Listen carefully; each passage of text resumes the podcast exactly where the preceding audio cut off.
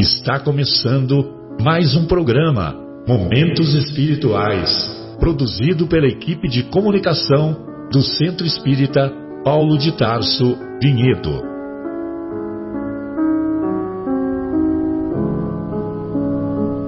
Se guardas contigo o estigma do sofrimento, indagando pela solução dos velhos problemas do ser e da dor, se percebes a nuvem que prenuncia a tormenta e o vórtice traiçoeiro das ondas em que navegas, vem conosco.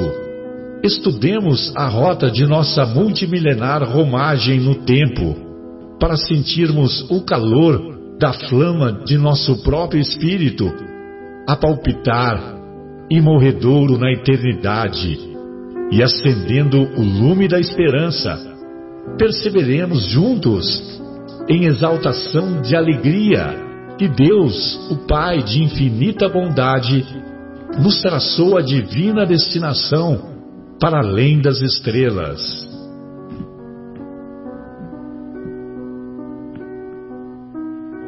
Todos iniciamos mais uma edição do programa Momentos Espirituais.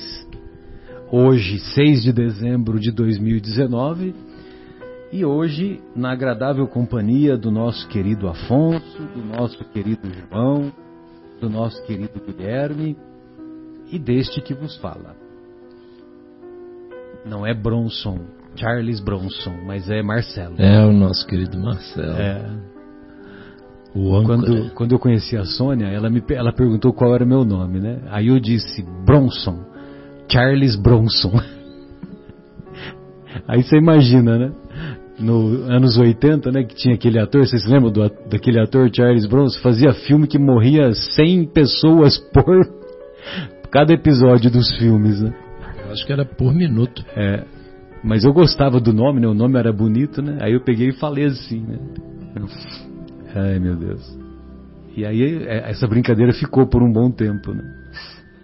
Muito bem. E hoje nós abordaremos no, na primeira hora o capítulo 22 da obra O Evangelho segundo o Espiritismo, capítulo 22, intitulado Não separeis o que Deus juntou. E na segunda hora daremos continuidade ao estudo da obra Boa Nova, é, da obra Boa Nova, no capítulo 13, capítulo intitulado capítulo intitulado Pecado e Punição. Pecado e Punição. Aliás, o, o capítulo da semana passada, Amor e Renúncia, é, ontem, na, na, semana passada, nós saímos daqui, tivemos que pegar um bote, né? Um bote salva-vidas, né? Porque estava tudo alagado aqui de tantas lágrimas que nos envolveram. Todo mundo. Não, mas foi, foi muito emocionante, foi realmente. Muito emocionante, né? muito, muito emocionante. Muito bem. Então, nós é, Iniciaremos, como sempre fazemos, com a passagem inicial do a passagem evangélica, quando Jesus faz o comentário relativo à indissolubilidade do casamento. Não separeis o que, Deus juntou. E essa passagem encontra-se no capítulo 19, versículos de 3 a 9 também é, do, do, as anotações do evangelista Mateus. Também os fariseus vieram ter com ele para o tentarem e lhe disseram: Será permitido a um homem despedir sua mulher por qualquer motivo? Ele respondeu: Não lestes que aquele que criou o homem desde o princípio os criou macho e fêmea e disse: Por esta razão o homem deixará seu pai e sua mãe, e se ligará à sua mulher, e não farão os dois senão uma só carne? Assim, já não serão duas, mas uma só carne.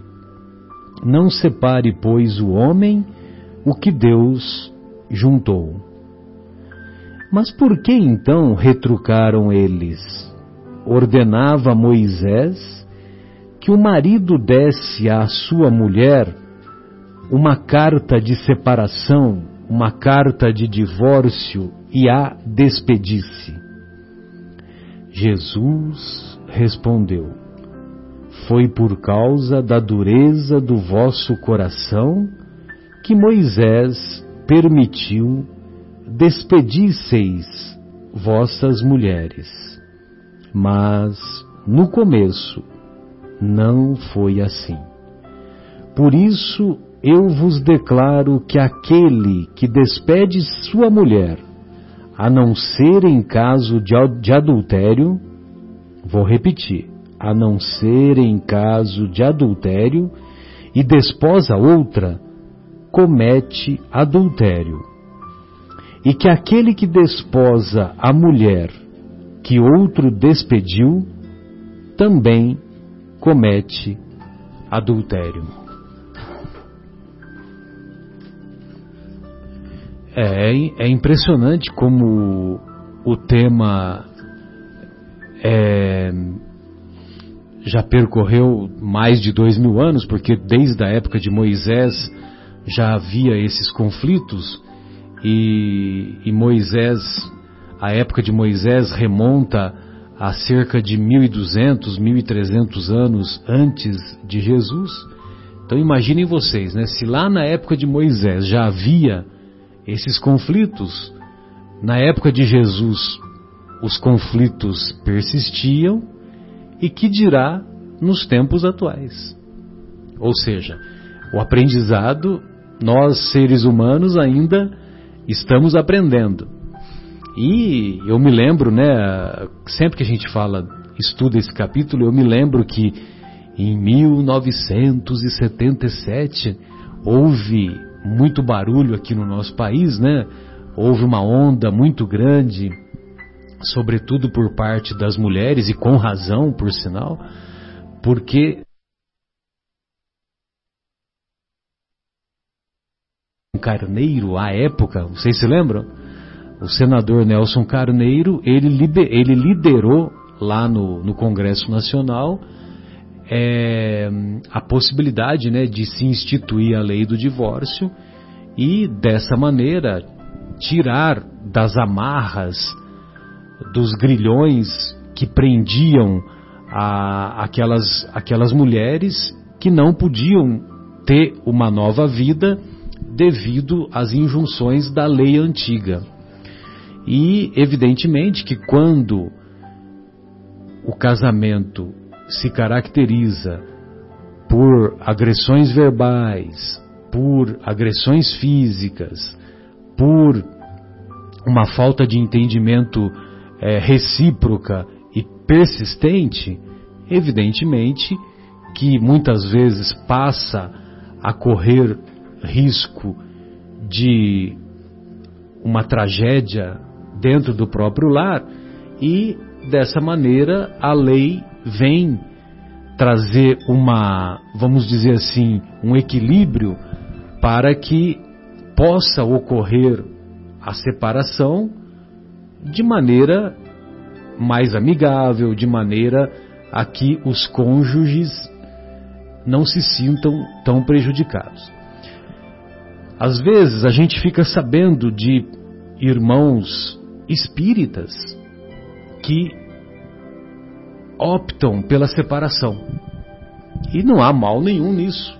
Quando você avalia apenas a separação em si mesma, mesmo porque nós sempre devemos valorizar, sempre devemos prezar o livre-arbítrio. Deus permanentemente preserva o nosso livre-arbítrio, respeita as decisões muitas vezes equivocadas que tomamos. Quem, por que nós não, não teremos esse respeito, esse, é, essa consideração pelas escolhas que, que irmãos espíritas ou não façam pela separação. optem pela separação. Então, é, eu só gostaria de lembrar que da mesma maneira, da mesma maneira que existe o casamento cristão e é e é bonito, muitas vezes a cerimônia é emocionante, muitas vezes a noiva canta entrando na nave nupcial, na nave da igreja, e são muitas vezes cerimônias belíssimas, comoventes. Então, da mesma maneira que existe o casamento cristão, deve existir também a separação cristã. Não tem cabimento partirmos no momento da separação para agressões físicas, agressões verbais, para tomadas de, posi de posicionamento radicais. Ou seja, a casa é minha e eu não abro mão. Aquele carro é meu e eu não quero saber. A filha você não vai visitar nunca. O filho, o cachorro agora, né? Agora tem os animais, tal. Então, quer dizer, é preciso buscar um equilíbrio de maneira permanente, de maneira persistente, de maneira vigorosa. Então, eu gostaria de fazer essas colocações iniciais e gostaria de ouvir a opinião dos amigos e depois nós voltamos para o texto, né, para a gente destrinchar um pouquinho aqui o que, por que que Jesus falou isso, né? Quem, aquele que despede sua mulher em caso de, a não ser em caso de adultério e desposa outra, comete adultério.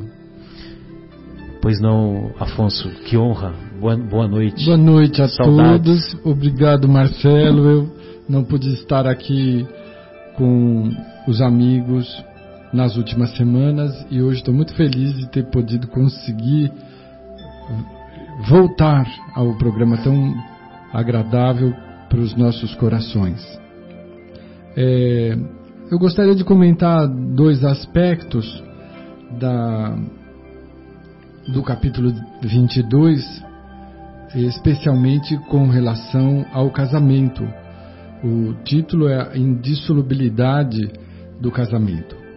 É, nós precisamos lembrar que nós somos espíritos em evolução, que estamos conquistando valores morais à custa do nosso trabalho, do nosso esforço e muitas vezes dos nossos equívocos.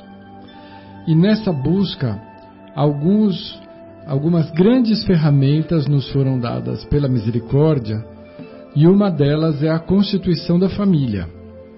É, o esquema pelo qual nós caminhamos evolutivamente é o esquema da multiplicidade das vidas materiais, a reencarnação. E retornamos ao planeta, ao convívio dos corações com os quais tivemos acertos e erros, para corrigir equívocos, desvios e para suprir as deficiências da nossa ação junto a esses corações. Por isso que nós retornamos muitas vezes, basicamente, junto àqueles com os quais nós estamos habituados a conviver.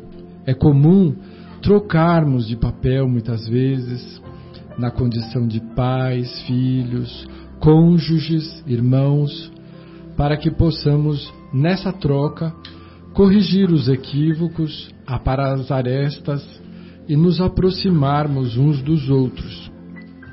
Portanto, a, a constituição da família que o, o mestre cita na, no livro da Gênese de Moisés, no, no seu capítulo 2, item 24, que ele fala a respeito da importância do homem e da mulher deixarem os vínculos das suas famílias e constituírem uma só carne, ou seja, se somarem, se unirem numa nova proposta de crescimento e evolução. É, quando nós, hoje, nos dias de hoje, é muito comum as pessoas movidas por uma certa dificuldade de relacionamento, adotarem a vida só, sozinhos, desacompanhados. E isso nós temos observado em prejuízo do nosso crescimento. Nós crescemos de todas as formas, mas a convivência em família nos faz muitas vezes sair de dentro da nossa carapaça de egoísmo, de conforto e de preguiça e nos forçar a adotar uma postura de conciliação.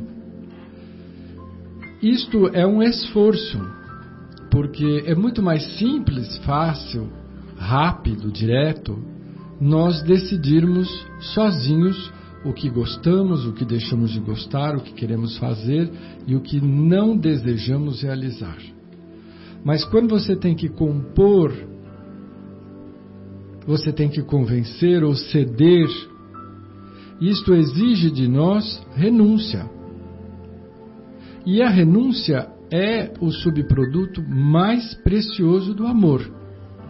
Então, a convivência, ela nos enriquece. A convivência conjugal, em clima de família, nos enriquece ainda mais. Porque a nos fortalece também. Nos fortalece e nos permite é, conquistar valores que sozinhos dificilmente conseguiremos alcançar. A, a postura das pessoas que convivem em família é muito diferente das pessoas, da postura social das pessoas que vivem sozinhas porque as sozinhas não têm o hábito de compor. Então, quando Moisés, a primeira revelação, ele estabelece algumas normas, esta é uma das que nos beneficiará por ainda muito tempo a formação de uma união para a constituição de uma nova de um novo núcleo familiar, que provavelmente receberá rebentos, filhos do Pai Eterno, temporariamente sob o amparo e o cuidado paternal, maternal dos casados. Então, quando o Cristo sugere que não separemos o que o Pai uniu, ele nos convida a entender que esta união é uma grande e poderosa ferramenta de evolução em nosso benefício e que precisamos valorizá-la e tratá-la da melhor forma possível para dela obtermos os melhores resultados. E se o profeta Moisés, lá em séculos antes do Cristo, 12, 13 séculos antes, né? é, mais de um milênio antes do Cristo, entendeu que era importante nos casos em que a pressão do relacionamento excedesse o convívio pacífico, que se adotasse a carta de separação. Nós não poderíamos, no século XX, como tivemos com o comentário do Marcelo, a insensatez de não permitir, sob o falso pretexto de que o casamento deve ser e morredouro. Porque as nossas ações não estão equiparadas ainda a esse tipo de situação. Então precisamos do alívio da separação para dar dignidade às pessoas que não conseguiram arcar com o peso da responsabilidade e dar-lhes uma nova oportunidade. O Pai não deseja a morte do pecador mas a transformação, a educação, a iluminação dos seus filhos para que todos um dia sejamos plenos de luz. Só conquistaremos luz com novas oportunidades. Nesse caso, nós precisamos adequar as nossa, a nossa legislação e isso foi feito, como lembrou Marcelo, em 1977 lembro que muitos casais que tinham condições de, de fazer isso iam para países vizinhos para poder oficializar. Para obter a separação. É. Para que pudessem conviver em sociedade com uma certidão de casamento, que a, o Brasil não expedia para pessoas que já eram já tinham sido casadas, então iam para o Uruguai, iam para outros países próximos para obter essa. Para legalizar o novo relacionamento, é verdade. Então são formalidades que nós precisamos é, ainda delas para a nossa convivência. É muito bonito dizer, ah, não, mas o nosso simples compromisso. Nós conhecemos diversos casais que só estão juntos em compromisso pessoal. Não tem uma ligação legalizada, né? uh, documentada. É a chamada união estável. E isso funciona muito bem. O problema não é ter ou, ou deixar de ter, mas é no amadurecimento emocional e espiritual das pessoas que se entregam a uma convivência conjugal, que é sempre enriquecedora. Nós acreditamos nisso. Então, voltando ao capítulo, ao Mateus capítulo 19, versículos de 3 a 9, nós vamos encontrar a resposta de Jesus aos seus provocadores, citando o Velho Testamento. Ele não responde da sua interpretação, o que seria muito plausível. Como governador espiritual, ele tem toda a autoridade para determinar. Mas ele faz questão de responder citando o Velho Testamento, que era a matéria de base dos seus inquisitores. Era e é, a Torá, né? A Torá. Exatamente. Então ele responde com o primeiro livro de Moisés, que é o Gênesis, e, e ainda diz a, ele, a eles: Não tendes lido com essa afirmativa, dizendo: Vocês que estudaram sabem que no Velho Testamento, em Gênesis 1, 27, 2, 24, nós vamos ter essa manifestação de homem e mulher largando os vínculos de família e construindo um novo numa só carne. Então nós precisamos admirar cada vez mais a postura humilde do Mestre Jesus, porque ele se utiliza de todos os recursos para nos despertar. A sua intenção é de nos conquistar para a luz nos convidar e nos motivar para a vivência da lei de amor. Perfeito, Afonso. João, gostaria de ouvi-lo. Fique à vontade, 30 minutos. então, o Afonso, é, vou pegar exatamente a última palavra que o Afonso tocou, que foi amor. Então, é, eu, eu tive pensando esta semana né, sobre uh, todos nós né, que temos a experiência de convívio, né, da convivência, a gente tem a consciência de, de, de que em vários momentos né, é difícil, né? Existem, por exemplo, assim, a gente tem é, une duas pessoas, vamos dizer, que tiveram culturas né, absolutamente distintas, né, que foram criadas em famílias com costumes né, completamente distintos, né, e depois passam a viver, a conviver numa, sob o mesmo teto. E engraçado, né, a gente voltando lá nos primeiros momentos do casamento, como é que é esquisito. é esquisito, né? Porque mesmo que a gente já se conhecia tal, mas viver debaixo do mesmo teto é um negócio difícil assim, é novo, é um desafio. E, e o ponto que a gente precisa pegar é exatamente por isso que eu busquei, estava exatamente puxando essa última palavra aí que o Afonso puxou, que é o amor, né? E todas as palavras de Jesus são uma variação desse tema, né, de amor, né? sempre. Em qualquer ponto do Evangelho que a gente vai buscar, Jesus está falando é de amor, né, Afonso? E aí, é, esse é o ponto. enquanto a gente não aprender a amar, né, a melhor coisa é exatamente se separar para não, não prejudicar a evolução. Não agravar. É, não agravar, exatamente. Porque assim, a evolução vai acontecer, mais cedo ou mais tarde. Né?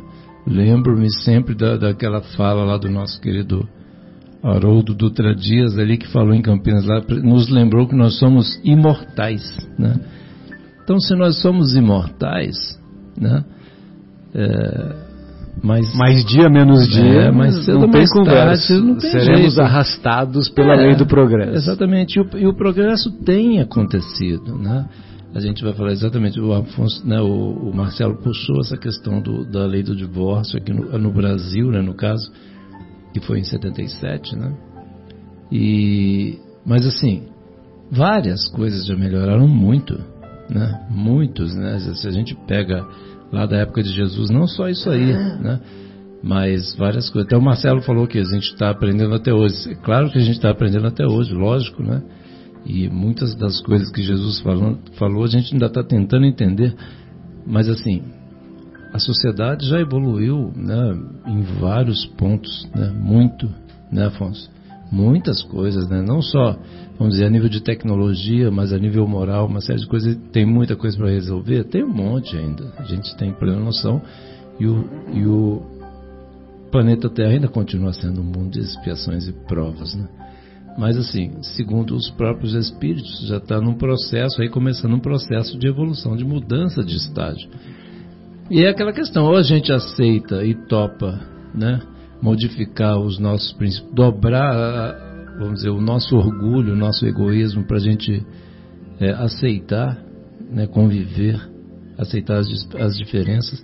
E aí por que, eu puxei esse negócio aí? Porque assim, as pessoas, não, não sempre, né, não sempre, existem casos e casos, mas muitas pessoas são muito diferentes, né, são culturas muito distintas das famílias, como foi criado, todo o caráter né, foi moldado em cima de princípios tal, e quando são colocadas juntas, assim, debaixo do mesmo teto, é, é como se fosse uma panela de pressão, né? Sem válvula de alívio.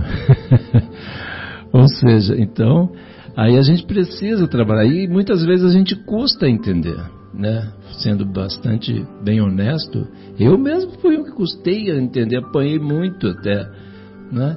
Mas a gente vai, depois de algum, algumas décadas, mas assim, aí a gente vai entendendo, assim, por exemplo, aí a gente lendo, o Espiritismo nos ajuda bastante, né?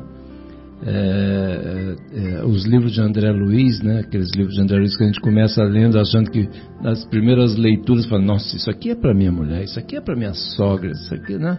Depois a gente começa a entender, não, isso aqui é para mim. a hora que a gente começa a entender que, que isso aqui é para mim, é porque está começando a ficar legal.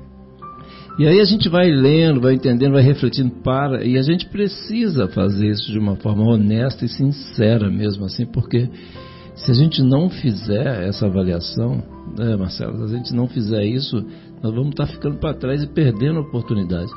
E numa situação em que existe uma cabeça durice, vamos dizer assim, ou de uma parte ou de outra, se a coisa estiver complicada, é melhor é, melhor é suspender mesmo, né? Porque, por exemplo, quantos casos né, que vem, aí eu sempre cito, puxo aqui as coisas, porque assim, a vida continua, como o nosso querido Haroldo falou, e é essa aqui, encarnados ou na sequência desencarnados, né? E quantos casos são trazidos às reuniões mediúnicas de quinta-feira aqui na capela, por exemplo, onde eu participo, em que aconteceram tragédias, como o Marcelo falou, pela falta de respeito, de paciência, né, de amor, né? De compreensão, de, compreensão, de perdão. De perdão, exatamente. E aí, o que acontece?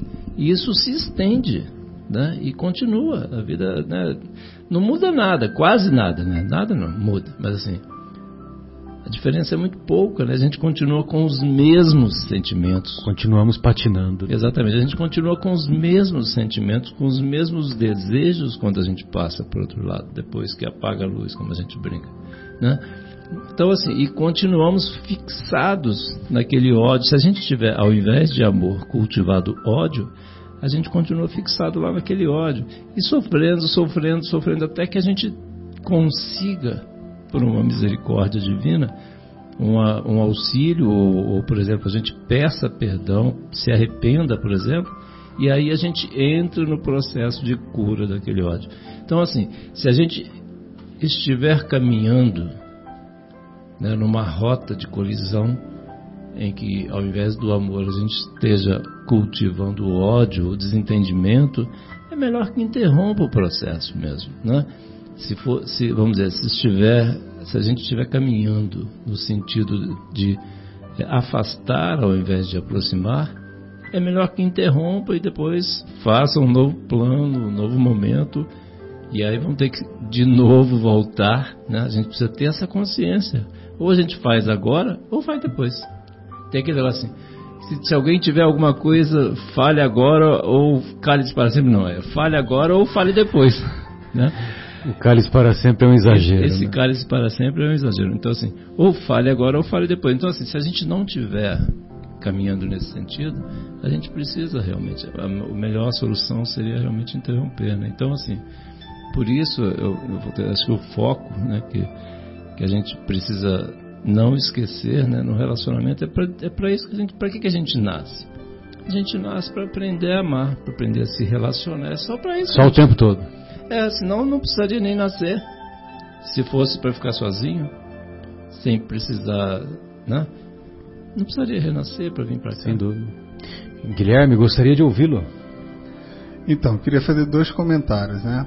O primeiro, é assim, o, o, casamento, que antes não tinha esse nome, até porque parece que o casamento vem da palavra casa, e a gente é unido desde a época da caverna, então seria cavernamento, sei lá, né? Mas a união entre homem e mulher vem está na, tá na, tá no Gênesis, né? Onde está escrito assim: E criou Deus o homem, a sua imagem, a imagem de Deus o criou, homem e mulher os criou. E depois ele fala assim: olha. É, em algumas traduções, macho, macho e fêmea é os próximo, criou. O macho e fêmea. E depois ele diz assim: E Deus os abençoou, e Deus lhes disse: Frutificai e multiplicai-vos. Né? Então a Torá já vem dizendo que o, o, casamento, a união homem e mulher já é um mandamento divino, né? não é uma invenção do, do homem. E isso já está lá desde aqui do, do, da Gênesis, né? E uma outra coisa que eu queria falar é assim, que eu achei interessante, tem muita gente que pergunta assim, como é que o Espiritismo vê a questão do divórcio? E aqui quando Jesus fala assim, olha, é, antigamente não era assim, mas por causa do, da dureza dos vossos corações, Moisés permitiu então que despedisse as vossas mulheres. E eu estava revendo um, um pinga-fogo do, do nosso querido Chico, né?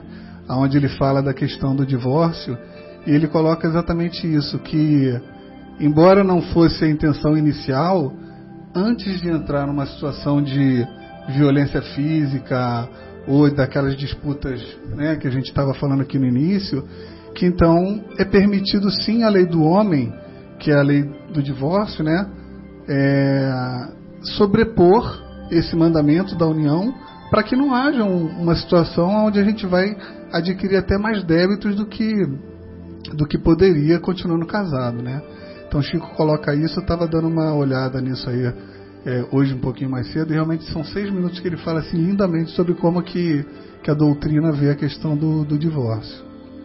Eram esses dois comentários que eu queria fazer. Sem dúvida, beleza. Então, só gostaria de voltar um pouquinho no texto, porque tem alguns comentários assim é, relevantes que nós aprendemos com o nosso querido Haroldo, que ele diz assim, né? É, porque você vê, os fariseus eles perguntaram é, será permitido a um homem despedir a sua mulher por qualquer motivo? Ou seja, ele se casou, né? Imagine vocês, né? Lá na época de Jesus. Ele, o, o cara se casou com a mulher e, e aí ele ficou lá algumas semanas com a mulher, mas aí ele viu que a mulher não cozinha bem, não lava bem, não passa bem, não faz as coisas. Então é por isso que ele quer dizer, por qualquer motivo. É permitido a separação por qualquer motivo? Aí, aí é que Jesus vem no contexto do texto, ele diz que a não ser em caso de adultério, então havia duas correntes. Uma era a corrente de Iléu, aquele mesmo avô de Gamaliel, e a outra corrente era a corrente que Jesus defendia. Inclusive, nesse assunto, nesse assunto, a, a corrente majoritária era a de Iléu, que permitia que por qualquer motivo o homem é, desse a carta de divórcio, se separasse. Entendeu? Por qualquer motivo. Ah, não gostei, não quero mais. Então, tchau e benção. Agora, opa, desculpe. Me ajuda, eu não lembro qual foi a palavra que usaram, que assim, a não ser em caso de, eu acho que não era adultério, acho que era promiscuidade, ou era uma palavra que era mal utilizada, vamos supor, sujeira, eu não lembro, eu vou procurar aqui. Fornic... Fornic... Não era, não era. Era alguma coisa que podia ser interpretado, tá? Fornicação? Tá.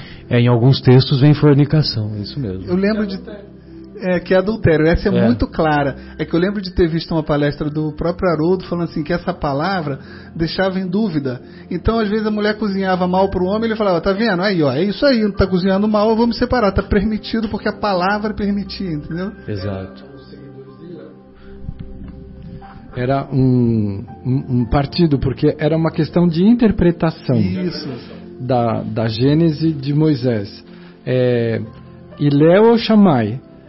Chamar era rigor, só em caso de adultério. E Léo, você não gostou da comida que ela fez? Adulterou sal, é. Então é, era, era uma, um barateamento Isso. do relacionamento que era muito ruim para a constituição da estrutura da, da sociedade, né? Diferente da proposta do mestre, que esses detalhes menores, esses detalhes comezinhos, né? deveriam ser utilizados para desenvolver no relacionamento, para desenvolver a tolerância, para desenvolver a compreensão mútua, etc, etc. Então, por isso que, por isso que na, na corrente de Shammai e de Moisés, né, que você me lembrou do Shammai, é verdade, na corrente, é, o mestre deixa claro o posicionamento dele. Em caso de adultério, tudo bem, aí tem a carta de separação. Né? E para os nossos dias, é, como que a doutrina espírita vê a separação? Né? A separação é o pedido de é, adiamento né, dos compromissos. Adiamento dos compromissos. Então ele não deixa, uh, ele não perde a oportunidade, ele perde aquele momento e ele vai retomar a sua necessária entrosamento com o outro numa outra oportunidade. Claro que nós vamos entender que essa outra oportunidade. E às vezes na mesma futura, encarnação, viu? Às vezes, às vezes na, mesma encarnação, casais que, que, que, se, que se uniram lá no, no início ficaram. Eu, eu tenho experiência própria, né? Os meus pais foram assim. Eles se casaram, aí ficaram 13 anos separados a minha mãe não se casou nesse período. O meu pai teve três outros relacionamentos fixos. E aí depois, isso ele foi para outras bandas, né? Foi para Rondônia, foi para São Paulo capital, tal. Aí depois ele volta e Retoma. e eles se reconciliam, entendeu? E foi uma experiência para mim muito gratificante. Então, conseguiram Difícil, retomar o compromisso na mesma encarnação. Mais gratificante. Conquistaram com isso, talvez, muito, muita dor e sofrimento. Mas é Emmanuel quem nos lembra em, no livro Sexo e Destino, no, Sexo e Destino não, é de André Luiz. Vida e Sexo. Vida e Sexo, obrigado Marcelo. É, que muitas vezes o início do compromisso afetivo é, é tudo muito romântico. Você tem ah, uma forte, séria atração pelo outro, porque é a necessidade de retomar a convivência matrimonial. E quando realmente se inicia a vida a dois, é, é comum o cônjuge iniciar um período em que ele apresenta os problemas que foram causados em outra existência corpórea e que foram deixados sem solução.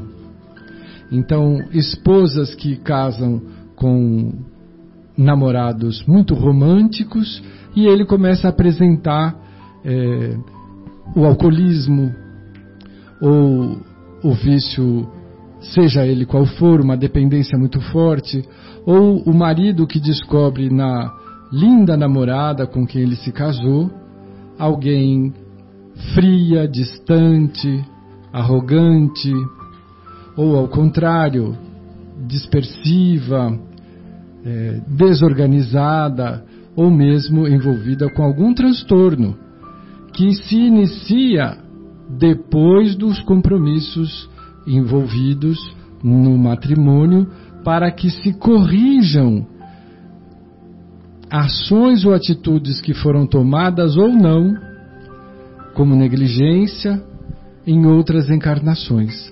O fato é que ninguém se esconde da necessidade da colheita. Nós sabemos que o Pai nos permite lançar a semente que quisermos, mas todas as atitudes que nós tomamos, nós teremos a devolutiva na consequência, rápida ou tardiamente, isto é inexorável, isto é lei. Responsabilidade. É. é a responsabilidade que nos faz crescer. Sim.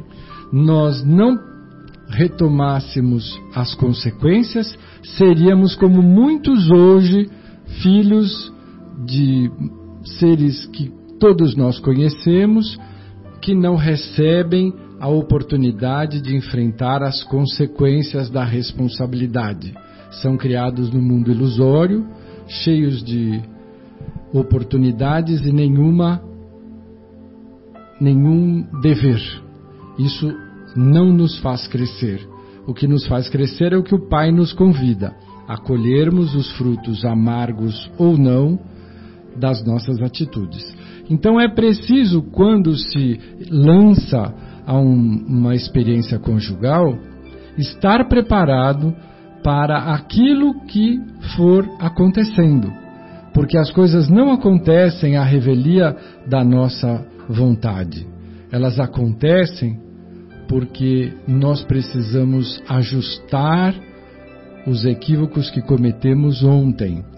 E a única forma é no tempo presente, junto às pessoas que nós deixamos ou falando sozinhas ou em desequilíbrio por atitudes covardes ou mesquinhas que tomamos. Então hoje o nosso convite é do crescimento, é de atitudes de coragem moral, desenvolvimento de aptidões morais, é isso aí. E mais do que nunca precisamos ter um excelente relacionamento com o Pai, com a misericórdia, com a nossa espiritualidade, com a nossa vida interior, porque em muitos momentos nós viveremos situações duras, amargas, solitárias, dentro do, da relação, que exigem de nós muito esforço, dedicação e disciplina, tolerância e renúncia, paciência e paciência. Mas que através do nosso esforço, do nosso empenho, sustentados pela espiritualidade superior, conseguiremos desatar com amor, com paciência, os nós que nós mesmos cometemos num passado equivocado. É difícil, mas vale muito a pena. Sem dúvida. Assim como os filhos, né? Quantos de nós recebemos como filhos, diretos ou indiretos, porque hoje as relações são muito. São fugazes. É. Fugidias, rápidas. Exatamente. Nós recebemos Duram filhos um do coração, filhos naturais, filhos do cônjuge. E esses seres, nenhum deles se aproxima de nós por acaso. Todos eles nos cobram e nos pedem equilíbrio, disciplina, rumo, orientação e acolhimento. Mas como acolher se nós não nos sentirmos acolhidos? Então precisamos, antes de mais nada, cuidar da nossa oração, da nossa vigilância, do nosso conhecimento superior, para que nós possamos nos sentir sempre amparados pela misericórdia, sempre sustentados por essa redentora doutrina dos Espíritos, que nos faz reviver os ensinamentos de Jesus de uma maneira impecável. Tem uma mensagem aqui que ela resume resume Ma tudo isso, sabe? Mas, Marcelo, por favor, eu, eu, eu ia passar a palavra. Eu só ia passar rapidinho, queria falar uma coisa rapidinho. A visão do poeta aqui pra, sobre essa questão, a, a música Segredos do Frejá. Pois não. De uma passagem que o Afonso falou que aí. bacana. Um pedaço da letra fala assim: Procuro um amor que seja bom para mim. Vou procurar, eu vou até o fim. E eu vou tratá-la bem para que ela não tenha medo quando começar a conhecer os meus segredos. Sensacional. E é. olha só como que termina essa mensagem do André Luiz que nós podemos desfechar essa primeira parte. A, a mensagem é, é, longa, mas vai ser muito legal e eu até vou pedir para você depois que eu terminar para você ler o, novamente esse trechinho que você escolheu a mensagem intitulada na obra Vivendo o Evangelho, Casamento Difícil. Imaginaste o casamento apenas um recanto de venturas e cultivaste nos canteiros da alegria juvenil o jardim de emoções fascinantes. Namoraste com encantamento, noivaste com ternura, acariciaste a felicidade de cada dia, planejaste a família ideal impregnaste de carinho cada olhar, cada gesto, cada palavra. E no embalo das promessas mais legítimas alcançaste as núpcias e transformaste as horas compartilhadas em canções sublimes de amor e júbilo. Então, na época do namoro, na época do, do ou mesmo nos primeiros anos do casamento, né, tem todo esse encantamento, né, que o André descreve. Aí ele continua: Contudo, o encanto de outros tempos foi, pouco a pouco, cedendo espaço à realidade dos compromissos. Chegaram os filhos, aumentaram as preocupações, cresceram as dificuldades e, na turbulência dos temperamentos diferentes, acentuados pela intimidade constante, revelaram-se os problemas da convivência. Não só gentilezas, mas também grosserias. Não só expressões amorosas, mas igualmente impropérios, ofensas. As carícias tornaram-se com frequência agressões.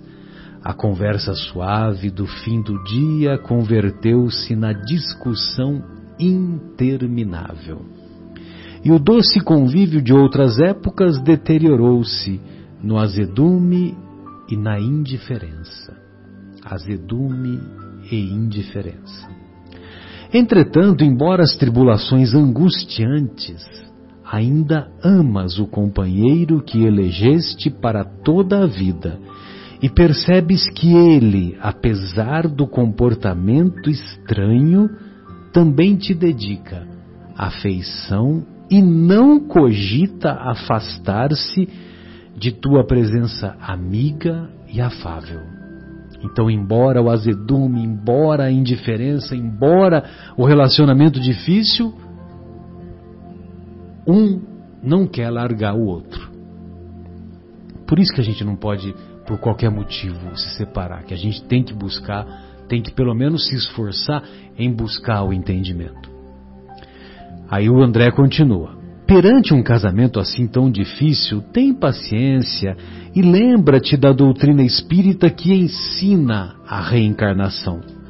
Agressores dos sentimentos nobres, os espíritos devedores entre si retornam ao corpo físico.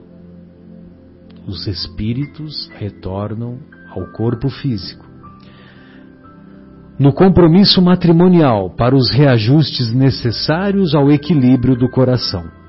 As dificuldades variam de natureza e grau, mas estão sempre presentes, refletindo nas relações de hoje os enganos de ontem. Ou seja, nós não, não nos unimos aos nossos cônjuges à toa, aleatoriamente. Diante delas, pois, não te revoltes, nem te entregues ao desespero. Claro que tens a liberdade de, de desistir e buscar outros rumos. Olha só, né? o livre-arbítrio. Entretanto, se tua consciência pede para ficar, roga a Jesus te dê força e coragem para prosseguires no resgate dessas dívidas, recordando que o Divino Mestre, ao referir-se à persistência na fé e no bem, afirmou: Aquele que perseverar até o fim, este será salvo. Vale a pena nos esforçarmos e vivenciar essa experiência de aprendizado. Vale a pena superar, superar as questões menores, superar os, as come, os comezinhos, pontos de vista diferentes. É, não, e inclusive, né, Marcelo, é engraçado que assim, a gente vive meio que a base de comparações, meio que a base de referências, né? E aí a gente sempre fica pensando, nossa, olha como os nossos vizinhos, olha aquele, olha que marido exemplar, né? Olha que esposa exemplar aquela do vizinho. Olha que grama verde lá no vizinho. Né? A nossa grama é sempre mais queimada de sol. Né? Mas assim, isso é uma ilusão terrível, né? E isso acaba é, quando a gente não persevera, como você, né, você acabou de ler que o André Luiz nos é, relembrando uma passagem de Jesus, né? Quando a gente não persevera buscando, lutando, porque esse nós ainda somos muito imperfeitos, muito frágeis, né? A gente é, é, ainda é muito ruim ainda, nós somos muito meia boca. Vale a pena, né? Do, do é. limão extrair a limonada, né? Pois é, fazer a limonada, né? O Afonso está rindo aqui, eu falei que a gente é muito meia boca, e é mesmo assim, porque a gente fica sempre, assim, acaba valorizando o outro, e não sabe, não dá valor para os nossos próprios valores, para os valores das pessoas com quem nós convivemos, né? E aí acha que fica sempre naquela questão da referência, fica buscando uma referência falsa, né? Que é, é uma coisa que não é real, porque a hora que você entra lá, vai lá de, é, entre quatro paredes para ver como é que a coisa, como é que a coisa pega do outro lado também, todo lado. Lógico. Né? Ninguém, não existe esse negócio. Nós vivemos e tam, planeta. E também nós também não podemos nos julgar os perfeitões, né? Claro Porque vem morar comigo para você ver como pois que eu sou é, bonzinho, não, exatamente. né? Exatamente. Vem morar comigo. Exato. Então assim, é, sabe? Então a gente precisa ter essa grandeza de espírito, assim. A gente precisa entender que ainda é, esse mundo é, ainda imperfeito, ele é habitado por seres imperfeitos, que somos nós, né? Quando a gente fica querendo achar, ah, não, nós somos perfeitos, igual o Marcelo falou, eu sou o bonitão, né? O, o como é que é? Perfeitão. Perfeitão. não é nada disso. Do, da mesma forma que o vizinho também não é perfeitão, lógico, as vizinhas, lógico. os parentes, os cunhados, enfim. E assim devagarzinho a gente chega lá. Sem dúvida. Pois não. É, eu acho que nesse sentido nós temos uma grande vantagem na visão da doutrina dos espíritos que nos relembra que somos seres imortais. Estamos aqui numa das muitas passagens que ainda continuarão acontecendo. Nós estamos em meio ao processo de evolução. O que nós temos observado nos dias de hoje, na nossa sociedade, os nossos companheiros, nossos conhecidos, nossos amigos e parentes, é que há uma urgência é, artificial. As pessoas acham que elas precisam ser felizes instantaneamente. E se eu não aproveitar esta oportunidade, eu não tenho outra. E isso barateia muito as situações e nos leva a equívocos grosseiros. Nós, retomando essa consciência de que estamos numa das muitas vivências que ainda teremos em busca de perfeição, precisamos nos lembrar que nós temos uma conta corrente diante da nossa consciência. A nossa consciência ainda está no vermelho. Nós ainda temos débitos pesados a saldar conosco mesmo, junto às criaturas com as quais a misericórdia nos permite conviver reencarnados. Enquanto estivermos neste período de acerto, nós ainda estamos trabalhando com muito esforço para sairmos da condição de devedores, na qual nós nos encontramos, para que só num futuro que somente Deus e a nossa consciência conhecem, nós vamos iniciar o período de uma vivência livre de débitos. Mais caracterizada, né, por uma por um equilíbrio mais per permanente, né, Afonso? É mais harmônico isso, isso. Uh, contas pesadas. Os nossos conflitos serão diferentes, né? Isso se re reflete nas nossas vivências, nas, nos nossos transtornos, na nossa insegurança, nos nossos medos, porque ainda somos criaturas em débito. A misericórdia é tão grande do Pai que ela nos permite um parcelamento proporcional à nossa condição atual. Sim, sim. Nós não temos condição de arcar com débitos maiores do que nós podemos pagar, porque o Pai não nos quer quebrados, Ele nos quer saudados, as dívidas saudadas e nós a, plenamente de posse do aprendizado, bem educados, educados, do ponto de vista espiritual. Para não errarmos mais que tão é, grosseiramente. É a pedagogia divina, sem dúvida. É. Então, aqueles que hoje estão vivendo situações dolorosas, difíceis, coragem. Isso não é permanente. É um momento difícil. É um, um instante complicado que toda vez que isso acontecer e nós nos ligarmos ao Pai através da prece, com o nosso coração sinceramente voltado à Sua misericórdia e pedirmos o respaldo da coragem, da paciência, da tolerância, nós os obteremos. Que é superável, sem dúvida. Então, não nos apressemos, não nos deixemos arrastar pela pressa desumana que muitas vezes nos é imposta. Tenha lucidez suficiente para dizer: eu não seguirei por esse caminho. Sou um espírito em construção. Tenho a eternidade à minha frente e a misericórdia a meu favor. Sem dúvida. Muito bom. É, você pode ler de novo aquele trechinho só para a gente se despedir dessa primeira parte, João, por gentileza, do a música Segredos do Frejá. Exatamente. É segredos ou segredo? Segredos. Segredos no plural. Ah, legal. Então a visão, a visão do poeta aqui, né, que eu achei, eu me lembrei assim muito da hora que estava comentando aqui, mas ele diz assim: Procuro um amor que seja bom para mim.